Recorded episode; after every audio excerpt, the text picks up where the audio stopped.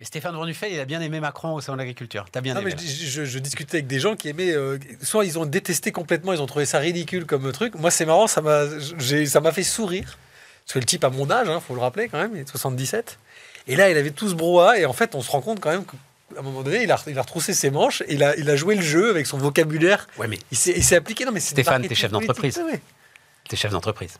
Si tu fais ça, t'es bluffé par le, le- même la connaissance des dossiers qu'il a. Enfin, c'est ouais, vraisemblable. ouais, ouais. Ok, Enfin, c'est préparé. ok. Ouais. Oh non, quand le gars de l'interprofession Oui, de la viande, là, il débarque. Franchement, Le les clauses miroirs, tout ça. Oui, mais le mec est président de la République quand même. S'il est là, c'est que c'est quand même pas. On en connaît euh, deux, trois qui.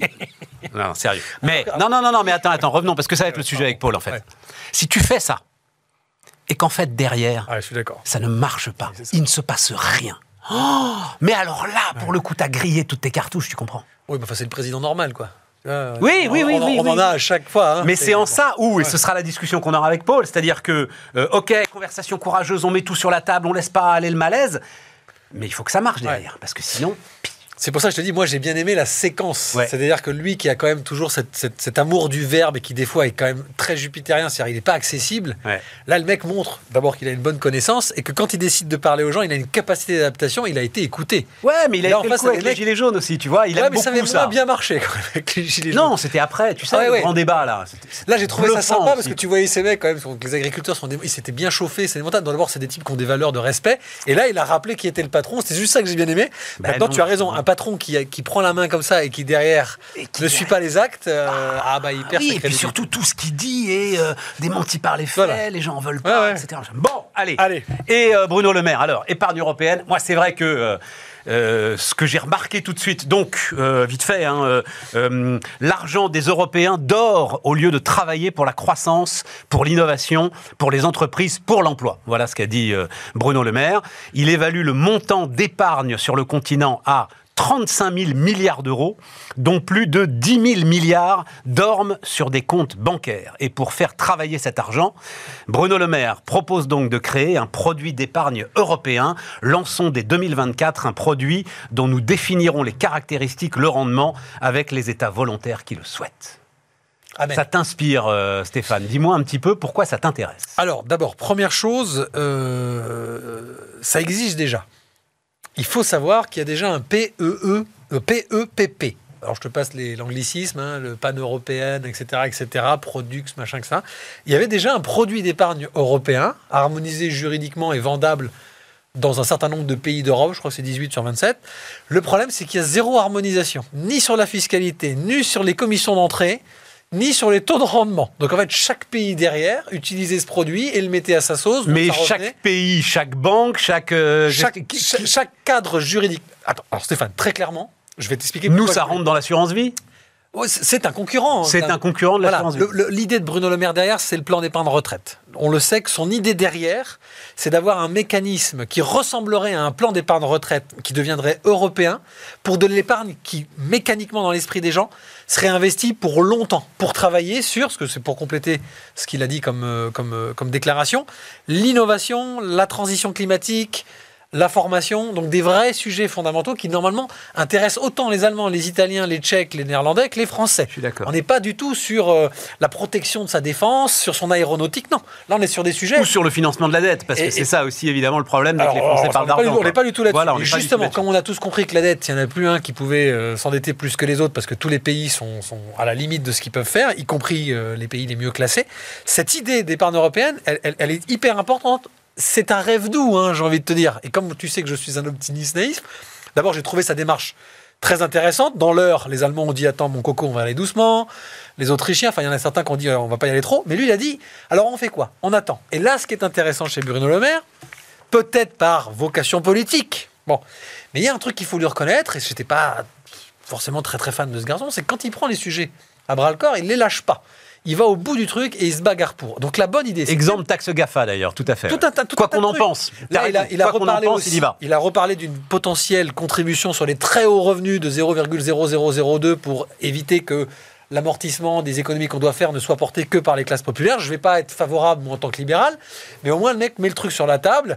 Et, mais ça, c'est pas compliqué, ça, de dire on va, on va faire payer les riches, si tu veux. Le dire, le dire c'est, ce qui est compliqué, c'est pas de le dire, justement, Stéphane, c'est de le faire. Oui, mais c'est très bien que ça, il ne pourra pas le faire. Ah, mais au moins, il le, il le, met sur la table. Plus personne n'osait le faire. Politiquement, apparemment, c'était compliqué. Je rappelle quand même que le mec était candidat aux primaires de la droite. Taxer les riches politiquement, c'est compliqué, non ah, quand, tu es un ancien UMP, c'est compliqué. Oh, quand tu es censé être un ancien républicain. Ah, Stéphane, c'est plus simple. D'accord, d'accord. qu'un autre, mais bref. Bon, pour revenir à mon sujet.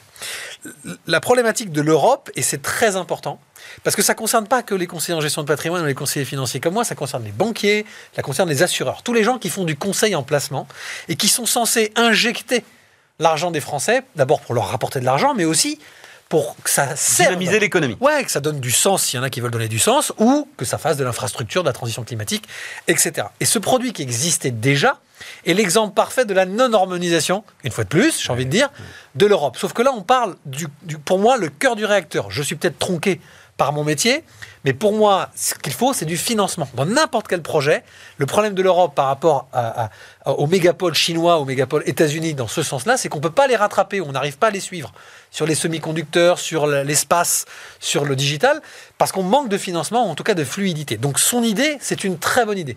Elle existe déjà, ce produit est totalement inconnu puisqu'en fait, il n'est pas harmonisé. Est-ce qu'il n'y a pas... Enfin, j'entends ce que tu dis. Hein. Euh, et, d'ailleurs, euh, euh, la récente interview dans Le Monde du patron de Mistral AI est très intéressante là-dessus. pourquoi Microsoft? Pourquoi des capitaux américains? Bon, globalement, j'ai pas le choix. Mais ça, c'est le sujet que portait Fleur Pellerin à son époque. bien sûr. D'un Nasdaq à l'échelle européenne. Pas cette espèce de truc. C'est pour ça que je suis surpris de ta position, Stéphane, parce que ça, ça fait aspirateur étatique, et c'est toujours ce mythe que l'État saura bien dépenser votre argent et saura bien allouer l'argent euh, des Français qui dort. Force est de constater, le même Bruno Le Maire, dans le même temps quand même, hein, il dit il y a quand même 25 milliards là sur France Relance qui n'ont pas été dépensés. On va peut-être essayer de les gratter pour faire les fins de mois. Ça, c'est encore autre chose. Ça me gêne énormément. non, c'est qu'il y a un mélange des gens. Euh, euh, attention, il faut, tu as raison. Il faut garder toujours. C'est un marché boursier européen. Oui, justement, c'est pour, oui, pour ça. Mais Stéphane, c'est pour ça que j'ai bien dit que l'idée derrière de Bruno Le Maire, il le dit. C'est un plan d'épargne retraite, c'est un PER. Ça veut dire que le PER, pour les, ceux qui ne connaissent pas, c'est comme un PEA.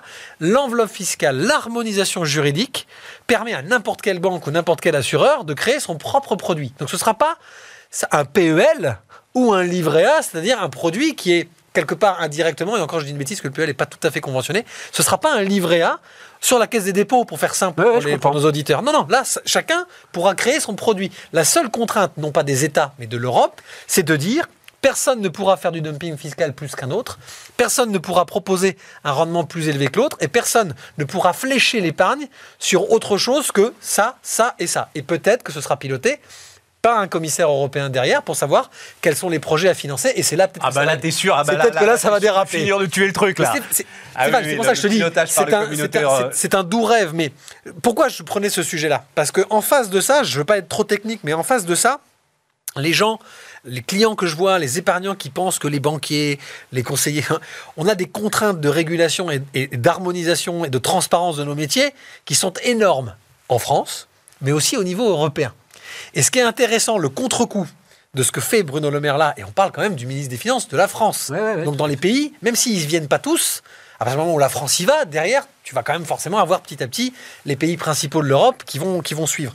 En face, on a ce qu'on appelle la Retail Investment Strategy, qui est une régulation mise en place par l'Europe sur la transparence et la qualité des conseils, des frais qu'on prend. Si on prend des frais, il faut justifier pourquoi on prend des frais, etc. Bon, tout ça a été régulé. Donc c'est un règlement européen. Mais qui n'a pas été enregistré comme un règlement. C'est une directive. Peut-être bien.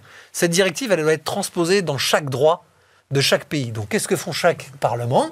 Ils essaient d'alléger au maximum la directive selon leur façon d'aborder l'épargne. Donc en fait, ils déshabillent complètement. Donc là, le libéral que je suis se dit, on est dans un truc complètement débile, c'est qu'en fait, pour la première fois de ma vie, je me dis, je me dis on devrait pour de bon, en Europe, imposer un vrai règlement pour tout le monde. Parce que ça veut dire qu'une fois, pour, pour une fois, enfin. Stéphane, tu, en fait, au fond, et d'ailleurs euh, le maire le disait, au fond, tu peux pas faire ça si tu fais pas tout au bout de la chaîne d'abord le grand marché de capitaux et euh, la fameuse union bancaire. Et la fameuse union bancaire, tu tournes, euh, tu cours après, tu cours derrière depuis 2008, Ouais, s'il n'y arrive pas. Ouais, mais c'est pas ça qui me fait, qui me. Je pense que malheureusement, Stéphane, et tu le sais, moi je vois des clients depuis des années. le- le- la, la carotte, c'est pas l'union bancaire en Europe. Le gros problème d'harmonisation, pour moi, principal, c'est la fiscalité.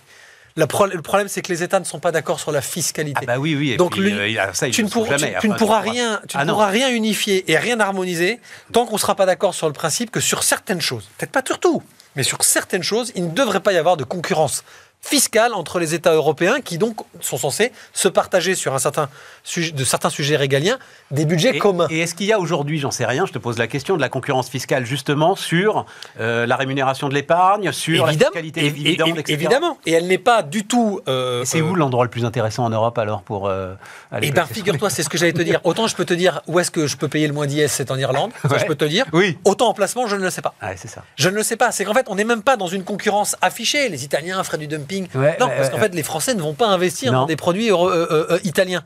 Donc en fait, il y a plein de partenaires fran- français, des banques françaises, des, des groupes de, de gestion de patrimoine français, dont euh, Primonial auquel j'appartiens, qui ont essayé. Qui ont acheté des filiales à l'étranger, qui ont essayé de faire des produits d'investissement en Allemagne, en Italie. Bah, les Français, ils- ça, ça leur plaît pas plus que ça. Jusqu'à ce qu'on puisse investir dans de l'immobilier à l'étranger avec une fiscalité moins élevée qu'en France. Et à ce moment-là, les Français investissent dans de l'immobilier étranger Bah, parce ça, que la fiscalité moins au. Portugal. euh, C'est ce qui se passe partout dans les, pays. Donc voilà. Tu vois ce que je veux dire? Donc en fait, typiquement, que Bruno Le Maire prenne les choses en main, ça merdera forcément, pardonne-moi de dire ça. ça- Ah, ça- mais il va même rien se passer, Stéphane. Moi, j'aimerais- ça donne une discussion intéressante. J'aimerais bien à un moment donné que se repenche ce sujet. Non, voilà. bah Voilà. mais enfin, tu- Mais pas sur la totalité de l'harmonisation fiscale, mais sur Si tu veux, ils ont deux, trois enjeux devant eux. Oui, là, les européens, tu vois. De- Ouais, de- je suis des agriculteurs avec lesquels on a commencé notre discussion.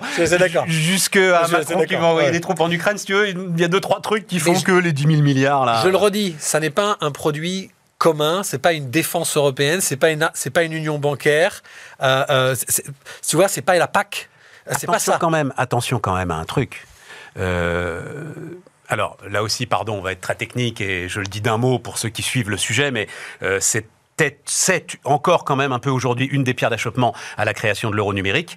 Euh, c'est cet argent qui dort là, ces dépôts bancaires, euh, ils sont quand même en partie indispensables à la stabilité du système bancaire. Fondamentalement. Voilà. Ouais. Donc Après, euh, d'abord, j'aimerais bien donc- savoir d'où vient le donc- chiffre, mais donc- ça, bon. Voilà. Oh, je pense.